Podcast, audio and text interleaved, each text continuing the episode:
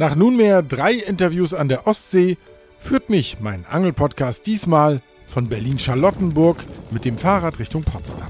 21 Kilometer lang fahre ich durch den Grunewald, dann entlang der Autobahn 115 und schließlich am Wannsee vorbei. Pack die Badehose ein, nimm dein kleines Schwesterlein und dann ist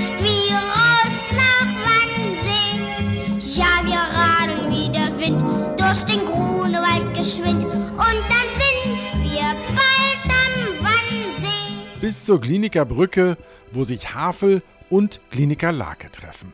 In Sichtweite der tiefe See. Hier bin ich mit Marcel Weichenhahn verabredet, der die Öffentlichkeitsarbeit des Landesanglerverbandes Brandenburg macht.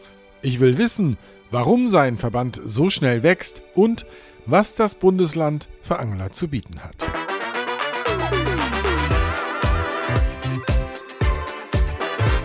Bis zum Biss. Der Angelpodcast mit Stefan Netzeband. Wir stehen an der Kliniker Brücke, die ist in unserem Rücken und wir gucken auf die Innenstadt von Potsdam. Im Hintergrund hört man von irgendwo ein Ausflugsboot. Und Marcel, als gebürtiger Potsdamer verbindest du mit diesem Ort durchaus langjährig was, ja? Ja, das kann man schon so sagen. Zwar jetzt nicht von der Seite aus, wo wir jetzt stehen, ist ja die Westberliner Seite. Ich bin sozusagen im Osten geboren, in Potsdam. Und ähm, uns gegenüber ist jetzt der Balsberger Park, der tiefe See. Und wenn man jetzt hier steht, wie wir, und da jetzt hingucken kann, da sieht man so eine kleine Verengung. Und da war früher sozusagen die Grenze. Und auf der anderen Seite sind wir mit unserem Boot, bin ich mit meinem Vater dort lang gefahren, unter der Humboldtbrücke durch. Die sieht man jetzt nicht, aber es ist die nächste Brücke, die jetzt kommt. Und ich kann mich noch sehr gut erinnern, ich war damals neun Jahre, als die äh, Mauer fiel, wie wir dort dann dahin gefahren sind und mein Vater zu mir gesagt hat, so hier ist jetzt unsere Welt zu Ende. Und von daher ist es schon ein sehr spezieller Ort für mich auch und ähm, das macht schon Spaß, hierher zu kommen und äh, gerade wenn man angelt, wenn man ja Zeit hat, auch ein bisschen Gedanken schweifen zu lassen oder mal sich ein bisschen zu besinnen, ist es wirklich ein sehr emotionaler Ort, wo man dann wirklich daran denkt, äh, was damals hier passiert ist und ähm, was es heute auch noch für eine Bedeutung hat. An die äh, Spionagegeschichten, diesen Austausch, da, da, warst du dann aber zu jung, um da das war zu ich, erinnern, ne? Da war ich zu klein. Also für mich war das einfach immer bloß ein Symbol von der Teilung, von der Trennung und es war ja, man wusste ja eigentlich gar nicht, was auf der anderen Seite ist. Man kannte die Welt so, wie sie war und ähm, es war schon dann auch was Besonderes, dann nach 1990 dann über die Brücke rüber zu gehen und dann auf die, auf die andere Seite zu gehen. Mein Vater damals hatte mir mal gesagt, er war als Kind hier, bevor die Mauer gebaut wurde und er hätte sich nicht träumen lassen, dass, er, dass das nochmal sieht in seinem Leben, die andere Seite zu sehen. Von daher ist das schon ein ganz besonderer Moment und ähm, das werde ich auch nie vergessen. Äh, wenn du mit deinem Vater in diesem Grenzbereich unterwegs warst, wie, Ja. wie war diese Stimmung, wenn es hieß, da ist für uns vorbei? War das Angst oder Neugier? War das sogar was Prickelndes? Wie hast du das empfunden?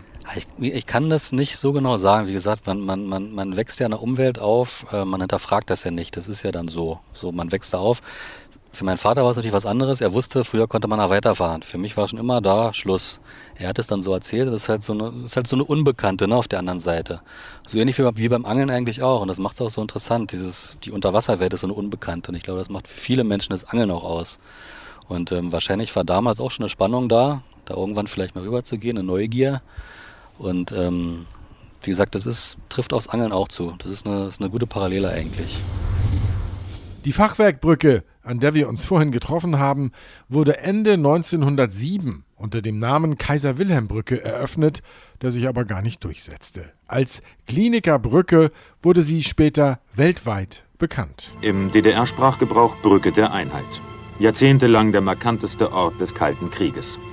Die Brücke der Russen und Amerikaner, der Diplomaten und Agenten. In der Mitte die Demarkationslinie zwischen Ost und West. Symbol für die Teilung Deutschlands, für den Eisernen Vorhang. Aber auch die berühmteste Agentenschleuse der Welt.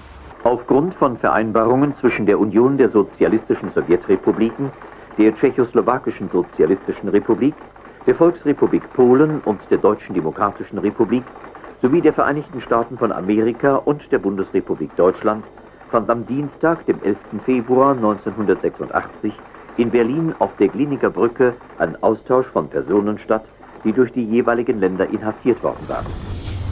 Zurück zum Interview. Habt ihr äh, in, in, diesem, in deiner Kindheitszeit hier auch schon geangelt? Also wir wohnen in Potsdam, wir haben auch hier geangelt, jetzt nicht hier an der Stelle, ähm, logischerweise, aber rundherum in Potsdam, die Havel ähm, rund um Potsdam ist eigentlich das, wo wir mal geangelt haben.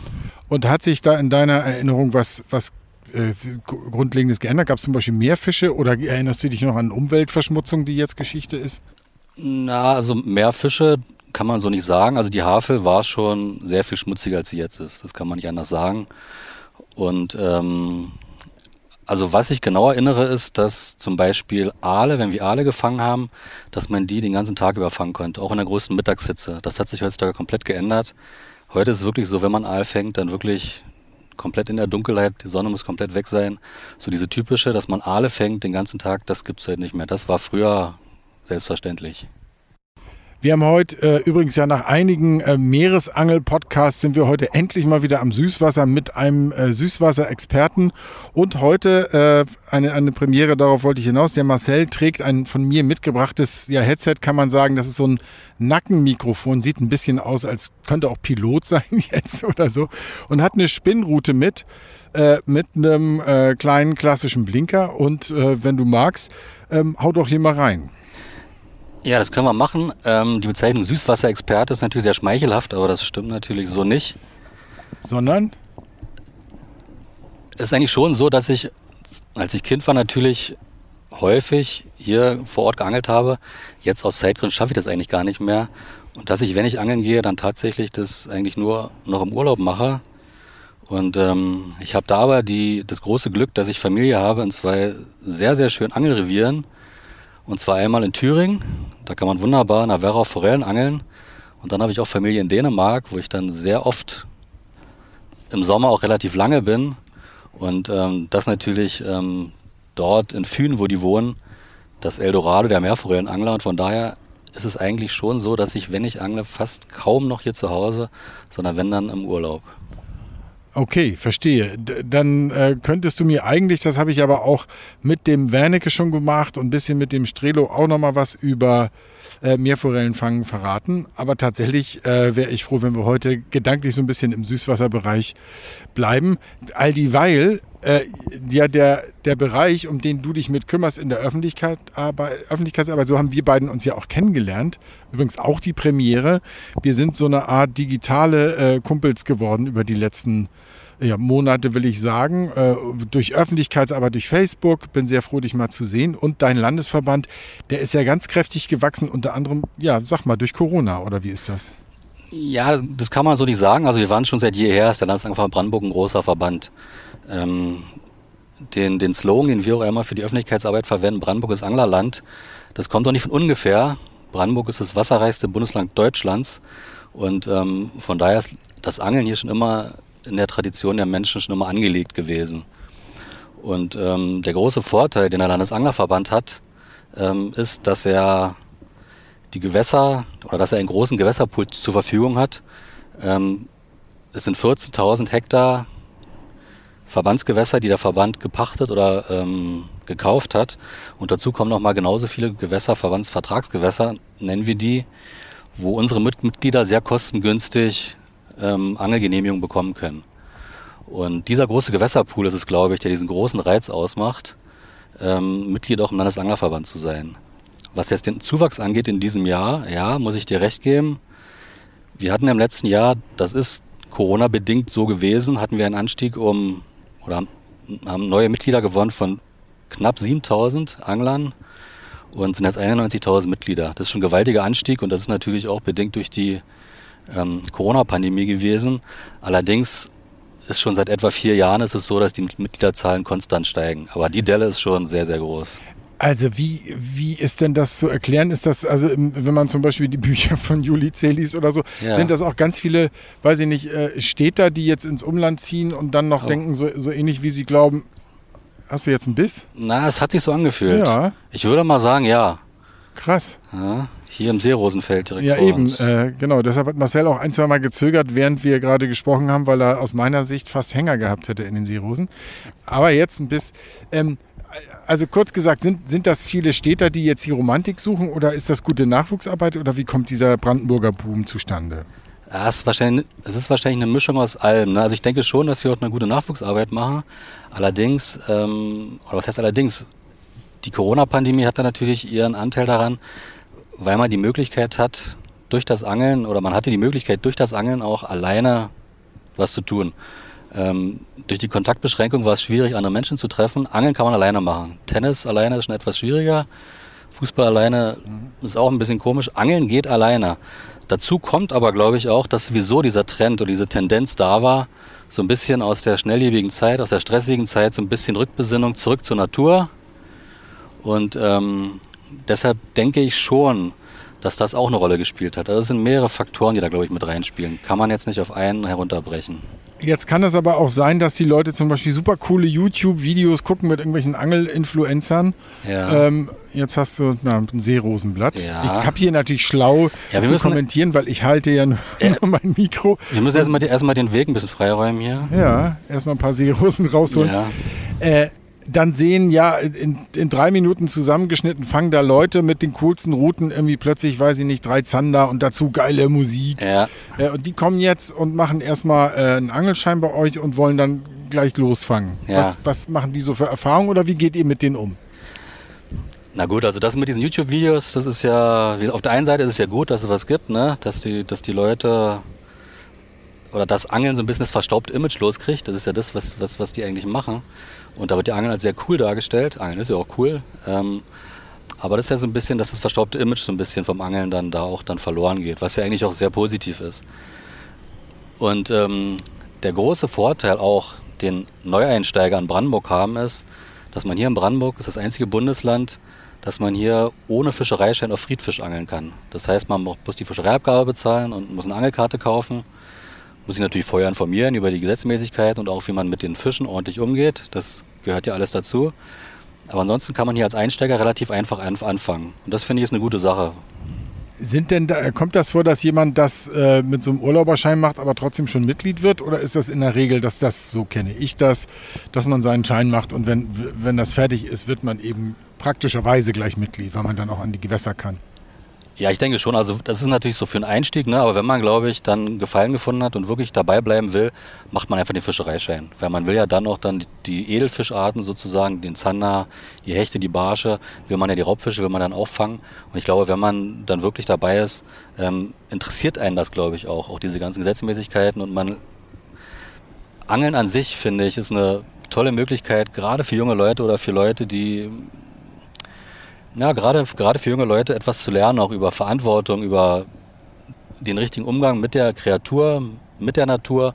Und das ist in heutigen Zeiten, glaube ich, ganz wichtig. Und deswegen ist es aus meiner Sicht ähm, ganz, ganz entscheidend, dass Leute ähm, jetzt nicht angeln gehen, aber vielleicht sich so, eine, so, so, eine, so ein Hobby suchen, wo man diesen, diesen Umgang lernen kann.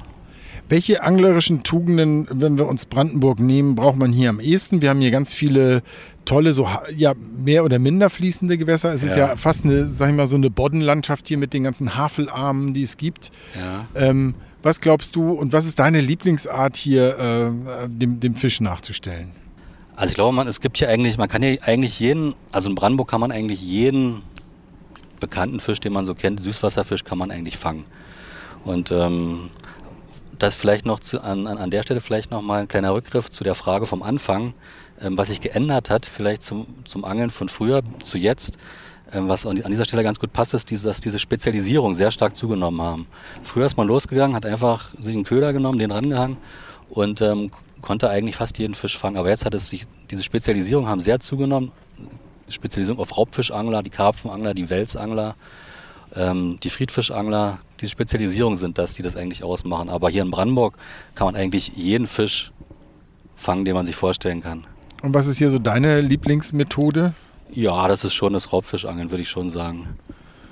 Dass das die bevorzugte Methode ist. Nun seid ihr äh, mit diesem dynamischen Wachstum äh, natürlich auch prädestiniert dazu. Ähm, äh, du kannst übrigens gerne mal eine Pause machen. Ja, alles gut, alles gut. Siehst aber auch noch sehr entspannt aus. äh, mal zu hinterfragen, äh, gerade mit jungen und neuen Mitgliedern, wie das in Deutschland eigentlich ist, zum Beispiel mit der Bürokratie und den ganzen Erfordernissen, die man, die man braucht. Ähm, wie, wie empfindest du die Struktur bei euch und was würdest du dir da wünschen? Was jetzt Zugänge angeht, Zahlungen, die man leisten muss, Prüfungen, die man machen muss, Überblicke, die man sich verschaffen kann. Ja, es stimmt. Also Angeln, wenn man angeln will in Deutschland, aber ist ja das Angeln nicht, nicht ähm, das Einzige, ähm, wo es so ist in Deutschland, ist schon sehr kompliziert. Also man muss da schon viele Sachen wissen. Für Neueinsteiger sicher nicht, sicher, sicherlich nicht leicht. Allein schon die Voraussetzungen, die, Zu Voraussetzungen mit dem Fischereischein, was die Fischereiabgabe, was die Angelkarte ist, da kommen schon viele durcheinander. Ähm, allein schon die Verbandsstrukturen, wem gehören die Gewässer, wo, wo kriege ich die Angelkarten, da liegen, da liegen schon noch eine Menge Sachen im Argen, aber da gab es jetzt auch schon, ähm, was jetzt die Digitalisierung angeht, auch schon große Fortschritte. Also die Verschreiabgabemarke zum Beispiel Brandenburg kann man sich online aufs Handy holen. Genauso kann man jetzt auch schon mittlerweile Tages- und Wochenkarten vom Landesanglerverband sich online holen. Und ähm, die Fischereischeinkurse gibt es Möglichkeiten, die auch online zu machen. Prüfung noch nicht, soweit ich weiß, aber die, die Kurse auf jeden Fall. Und ähm, da arbeiten wir auch teilweise zusammen mit äh, einigen von denen. Und ähm, wie gesagt, da gibt es schon viele Möglichkeiten, die das äh, sehr, sehr viel einfacher machen als früher und transparenter auch. Das kann ja auch so ein, so ein einzelner Landesverband gar nicht alleine stemmen. Was würdest du dir davon von der Politik und dem Bundesverband äh, wünschen? Ach, ich würde da gar nicht so sehr, wie gesagt, wir gucken eigentlich immer mehr auf uns, wie wir es für unsere Leute einfach machen mhm. können und ähm, oder einfacher machen können und wie wir für denen ihre Interessen noch besser vertreten können. Und ähm, da haben wir hier in Brandenburg einfach großartige Möglichkeiten. Also gerade durch unseren großen Verband, wir haben einen einen tollen Vorstand, der immer wieder tolle Ideen hat. Das heißt natürlich auch für die Mitarbeiter immer wieder ein bisschen mehr Arbeit, aber so soll es ja auch sein. Wir haben einen angelbegeisterten Präsidenten mit äh, Günter Baske, der selber ähm, im, im, im Landtag sitzt als Abgeordneter und dadurch natürlich haben wir einen tollen Zugang auch zu politischen Entscheidungsträgern. Und ähm, wie gesagt, ich glaube, wir in Brandenburg sind eigentlich die Letzten, die da berechtigt werden zu jammern. Ich glaube, wir sind hier wirklich ein Schlaraffenland, was das Angeln angeht. Und viele, eigentlich alle anderen Bundesländer beneiden uns um diese Zustände, die wir hier haben. Und ähm, da können wir schon ein bisschen stolz drauf sein und das sind wir auch. Findest du denn, dass, äh, was das Marketing äh, angeht, das ist, was ich mich oft an der Küste gefragt habe. Es ist ja eigentlich, wenn man andere Länder anguckt, wie Dänemark zum Beispiel oder Holland äh, oder auch Schweden, wo ich war, ein Marketingvorteil zu sagen, hier ist ein, ein Anglerland sozusagen, ja. buch doch deinen Urlaub drumherum. Ja. So. Findest du, dass, dass Deutschland und Brandenburg im Besonderen da weit genug sind? Nee, überhaupt nicht wie gesagt, diesen Slogan Brandenburg ist Anglerland, das ist auch genau das, was wir wollen. Also ich habe mir immer vorgestellt, dass, ähm, wie, wie du schon sagst, wenn man an Kanada denkt, dann denken die Leute sofort, große Fische, toll. Und dieses Anglerland, was Brandenburg wirklich ist, das würden wir sehr, sehr gerne irgendwie noch weiter in die ähm, Öffentlichkeit raustragen. Deswegen sind wir auch schon seit mehreren Jahren jetzt sehr eng, arbeiten wir zusammen mit den Tourismusverbänden hier in Brandenburg, mit dem Landestourismusverband, aber auch mit den einzelnen Reiseregionen, um dort das Angeln noch weiter in den Vordergrund, äh, Vordergrund zu bringen und ähm, den Menschen auch dadurch auch zu zeigen eigentlich, wie toll dieses, eigentlich diese, diese ganze Unterwasserwelt ist. Es geht nicht nur darum, den Fisch zu fangen, sondern auch zu zeigen, wie, was Fische für wunderschöne Lebewesen sind. Und wenn man sich überlegt, wir als Anglerverband, wir kümmern uns ja nicht, da, nur, nicht nur darum, dass wir Gewässer kaufen und verpachten und ähm, ähm, sozusagen die Angelbedingungen verbessern, sondern wir kümmern uns auch um den Fischartenschutz. Wir besetzen Aale jedes Jahr. Wir haben ein, ein Wiederansiedlungsprogramm von Lachs und Meerforelle, das weiß fast keiner. Die waren früher in Brandenburg heimisch und die sind jetzt wieder da. Und man kann in Brandenburg Meerforellen angeln und das ist einfach ähm, ein großartiger Erfolg auch. Wo kann man in Brandenburg Meerforellen angeln? Es, also das, das ist ein Projekt, das läuft in der Stepenitz unter anderem ähm, über ähm, ein Bruthaus von, ähm, von dem Fliegenfischerverein Fario. Ähm, dort werden Forellen, die kommen aus Dänemark ursprünglich, sind aber der gleiche Stamm von denen, die ursprünglich immer heimisch waren, werden dort in dem Bruthaus vermehrt und dort ausgesetzt und seit, möchte sagen, seit 2000 läuft dieses Projekt auch mit Unterstützung von, äh, vom, äh, von, äh, na, vom Ministerium. Es ändert ja ständig immer die mhm. Namen, das Ministerium für Landwirtschaft, sagen wir mal so. Und ähm, das Projekt läuft und mittlerweile ist es wirklich schon so weit gediehen, dass man dort ein, eine Forelle, eine Meerforelle im Jahr als Angler entnehmen kann. Das heißt, da lerne ich jetzt auch noch was dazu. Ähm, die sind äh, äh, umschaltfähig zwischen Salz und Süßwasser, ja? Oder für beides ja. geeignet? Ja, also die, die werden im, im, Süßwasser geboren, in den Flüssen, wandern dann ab ins Meer, leben dort, fressen sich, fressen sich da Fett und kehren dann zur Fortpflanzung wieder zurück in die Flüsse. Genau. Mitglieder von euch haben auch letztens Aale gerettet an einem, an einem ja. Fließgewässer. das ist ja eh ein heißes Thema in Deutschland. Wie, wie, sieht das aus in Brandenburg? Wie, wie positioniert ihr euch zu Wanderfischen und Fließgewässern? Ja, das ist eigentlich. Ähm, wir positionieren uns da auch nicht anders als der Bundesverband oder viele andere Landesverbände. Ähm, der, der wirkliche Nutzen, den diese Kraftwerke, kleine Wasserkraftwerke haben, ähm, der geht eigentlich gegen Null. Wenn man sich anschaut, was dort alles in dem Zusammenhang auch mit damit zerstört wird. Und ähm, das ist, wie gesagt, also für Wanderfischarten ist das was ganz Schreckliches. Also wenn, wenn wir uns überlegen, wir, der Landesanglerverband, wir setzen, haben letztes Jahr oder dieses, dieses Jahr 2,2 Millionen Glasaale wieder ausgesetzt hier in unseren Gewässern. Und ohne diesen Besatz wäre der Aal eigentlich hier schon ausgestorben. Und das liegt an den Querverbohrungen der Flüsse. Und das ist, ist auch das große Problem mit den Wiederansiedlungen von Lachs, von Meerforelle, von Stör. Das sind Wanderfischarten, die alle hier mal heimisch waren. Und die sind durch diese, nicht nur, aber auch durch diese Querverbauung ähm, mit hier ausgestorben. Und von daher sind diese Querverbauungen ein ganz, ganz großes Problem. Und ähm, ich finde man sollte dort andere Lösungen finden. Ähm, denn gerade die Unterwasserwelt wird da sehr, sehr geschädigt. Ähm, wir können ja mal ein bisschen Geografie nachholen, auch Ja. vielleicht um Appetit zu machen auf dein Bundesland. Äh, ich fange mal an und gebe dann ab, weil ich wahrscheinlich nicht so der Geografie, Geografie-Crack bin.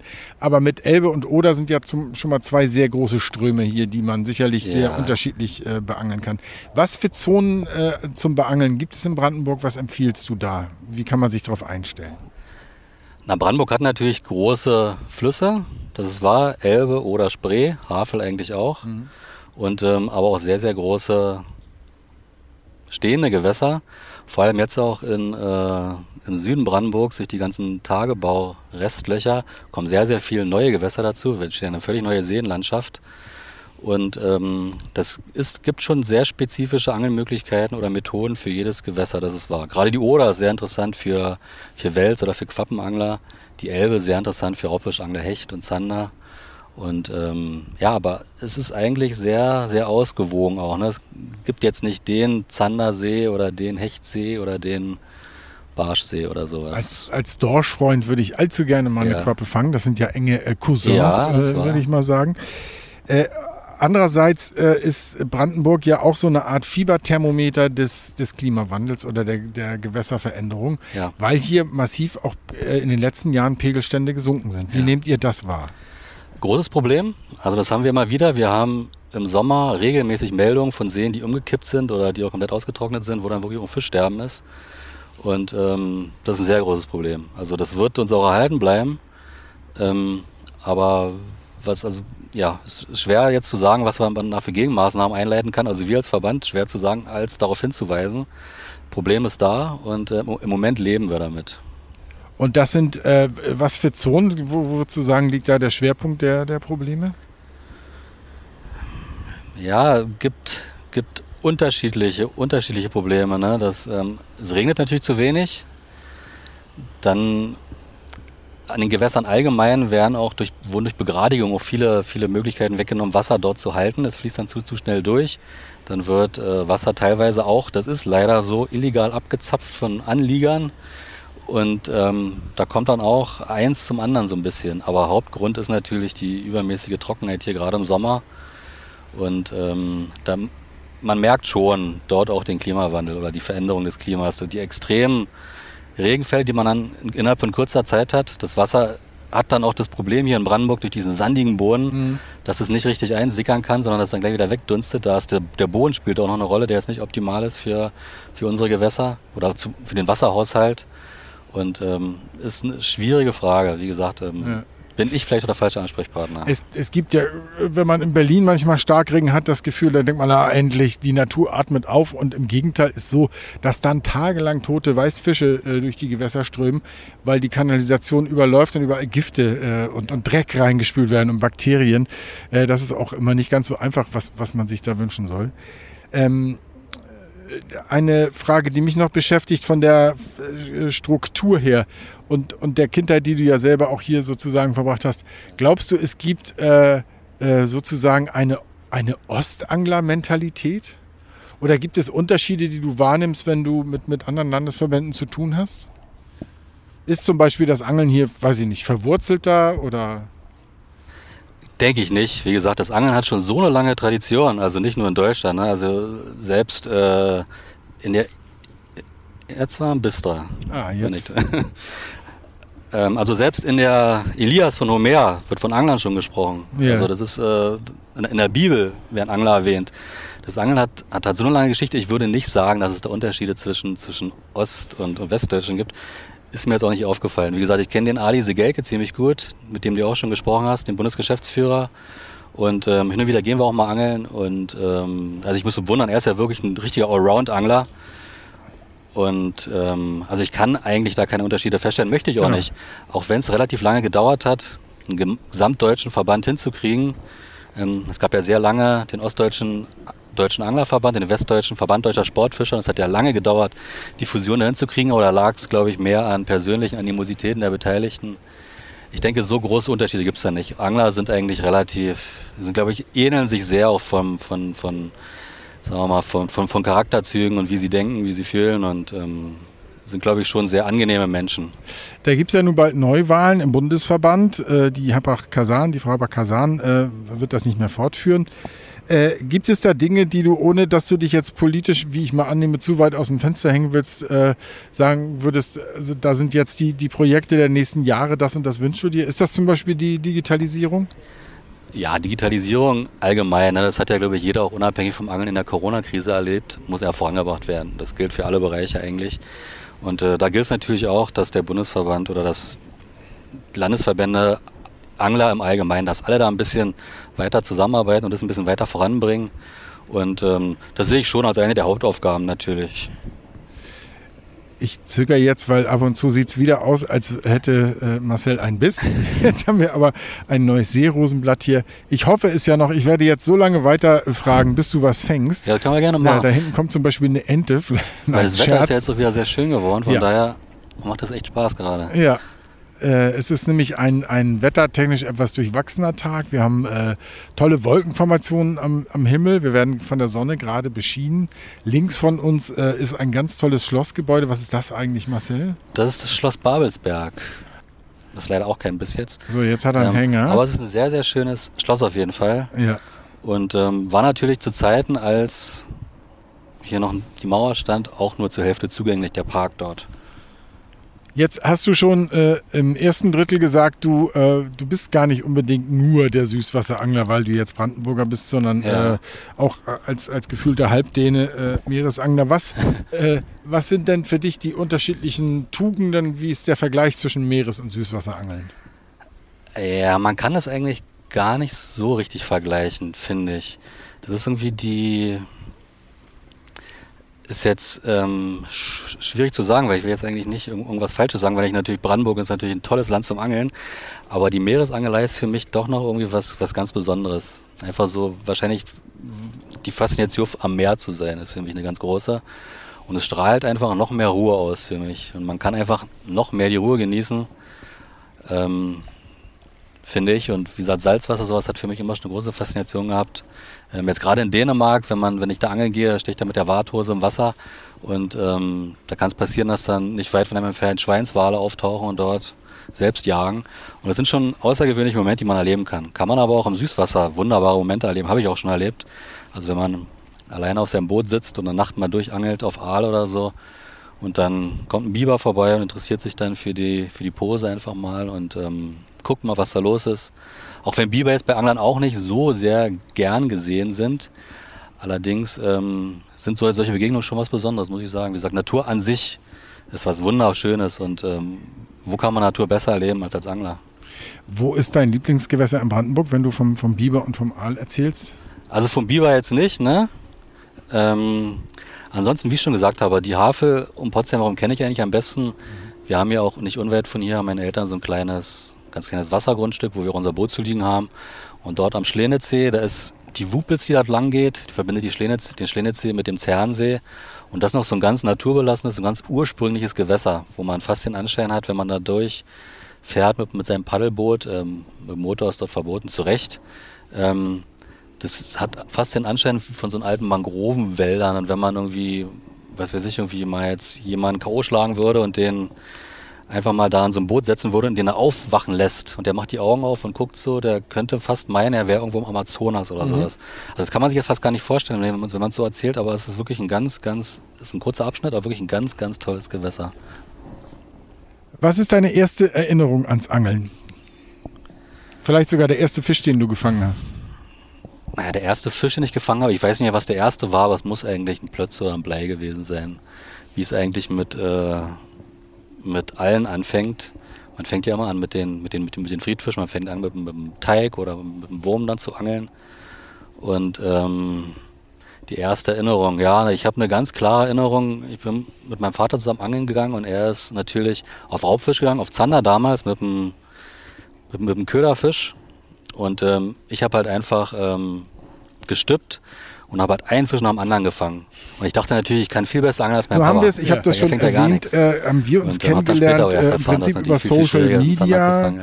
Ähm, und äh, so da wäre die Frage, auch wenn man die auf die, auf die Altersstruktur guckt von, von Angelverbänden. Ja. Ähm, wie muss da die, die Öffentlichkeitsarbeit aussehen äh, in, in der Zukunft? Wir haben jetzt sicherlich, auch wenn wir über irgendwelche digitalen Mhm. Ausweise sprechen oder Apps, ja immer noch eine, eine äh, sehr alte Anglerschaft. Ja. Äh, und es soll andererseits äh, ähm, unbedingt Nachwuchs geben. Wo siehst du denn da einen Mittelweg, um in die Zukunft zu gehen?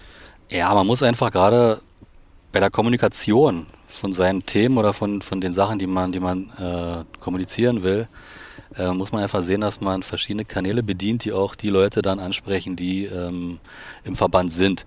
Deswegen ist es auch ganz wichtig, wie gesagt, ich mache die Öffentlichkeitsarbeit und wir haben jetzt mittlerweile jetzt für junge Leute, also es ist ja nicht bloß für junge Leute, heutzutage ist es ja so, dass man auf Facebook dort präsent ist, wir haben einen YouTube-Kanal, wir haben einen Instagram-Kanal jetzt.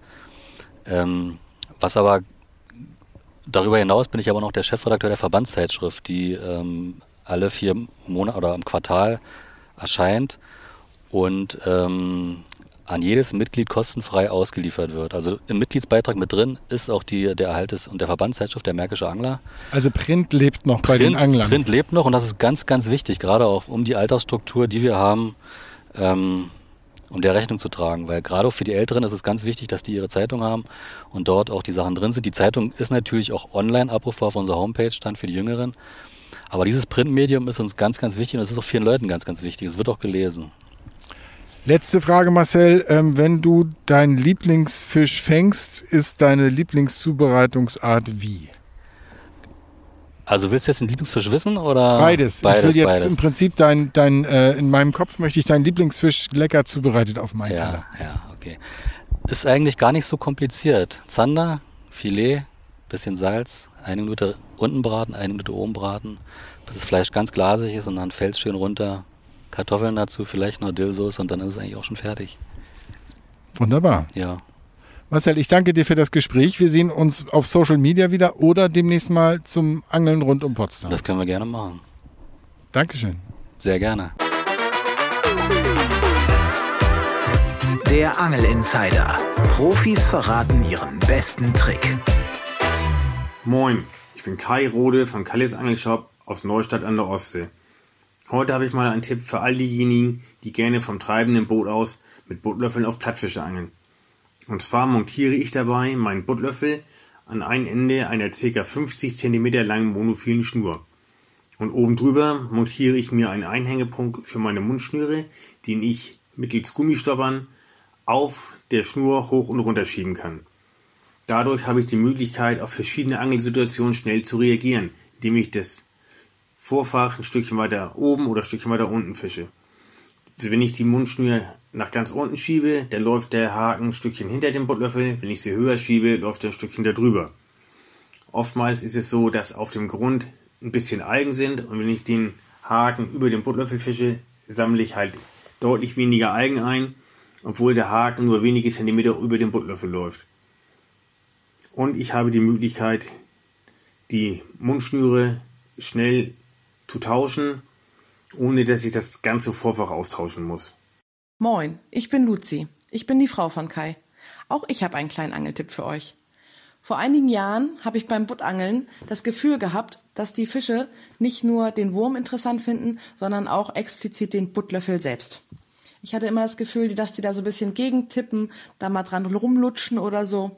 Jedenfalls haben wir das Ganze dann mit der Unterwasserkamera überprüft und es konnte bestätigt werden, woraufhin ich ein vier Zentimeter langes Stückchen Schnur unterhalb des Buttlöffels befestigt habe. Daran habe ich einen Haken gebunden und dort den Wurm aufgefädelt und habe damit richtig gut Fisch gefangen. Und, mit diesen Tipps wünschen wir euch viel Petri Heil.